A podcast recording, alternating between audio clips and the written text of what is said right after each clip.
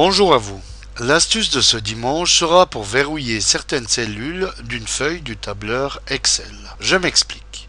Si vous partagez un ou des documents Excel 2007, vous ne voudriez peut-être pas que vos correspondants puissent accéder à certaines cellules de la feuille contenant des formules. Ceci pour éviter qu'ils transforment ou effacent par mégarde une ou des formules essentielles de ce classeur. Alors sachez qu'il est possible de verrouiller les cellules de votre choix et de ne laisser l'accès qu'aux cellules du classeur dans lesquelles vos correspondants sont censés inscrire des chiffres ou du texte. Alors pour verrouiller ces cellules, voici comment faire.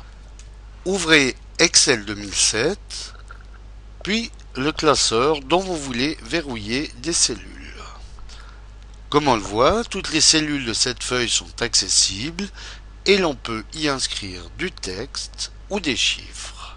Alors pour verrouiller ces cellules dont on ne veut pas donner un accès, commencez par sélectionner celles dont vous autorisez l'accès. Si contrairement à cette feuille, les cellules que vous voulez sélectionner ne sont pas côte à côte, appuyez maintenez enfoncé la touche CTRL de votre clavier et sélectionnez les cellules. Une fois toutes vos cellules sélectionnées, faites un clic droit sur la feuille et dans le menu contextuel, cliquez sur Format de cellules ici. Dans cette nouvelle fenêtre, sélectionnez l'onglet Protection, puis allez décocher la case Verrouiller. Validez ensuite par OK. Allez maintenant sur le menu Révision, ici, et cliquez sur l'icône Protéger la feuille. Dans la rubrique Autoriser tous les utilisateurs de cette feuille A, ne laissez cocher que la case Sélectionner les cellules déverrouillées et vérifiez que d'autres cases ne sont pas cochées et si c'est le cas, décochez-les. Puis validez par OK. Désormais, comme nous allons le voir, les cellules autres que déverrouillées ne sont plus accessibles. Donc vos correspondants ne pourront inscrire que dans les cellules non verrouillées de cette feuille de tableur Excel. Si vous devez changer l'accès à d'autres cellules, il vous suffira de cliquer sur ôter la protection de la feuille et de recommencer comme précédemment.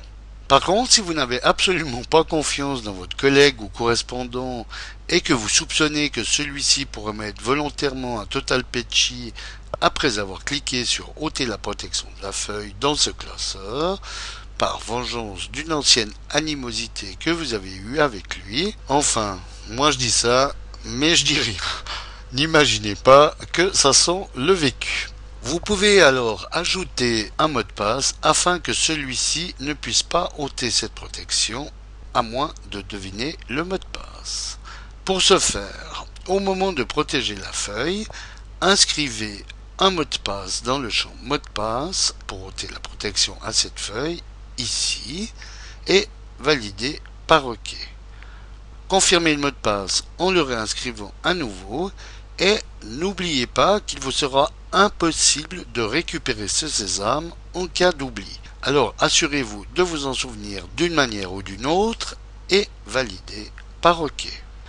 Désormais, comme nous allons le voir, il sera demandé un mot de passe à toute personne qui cliquera sur l'icône ôter la protection de la feuille avant de pouvoir accéder aux transformations de celle-ci.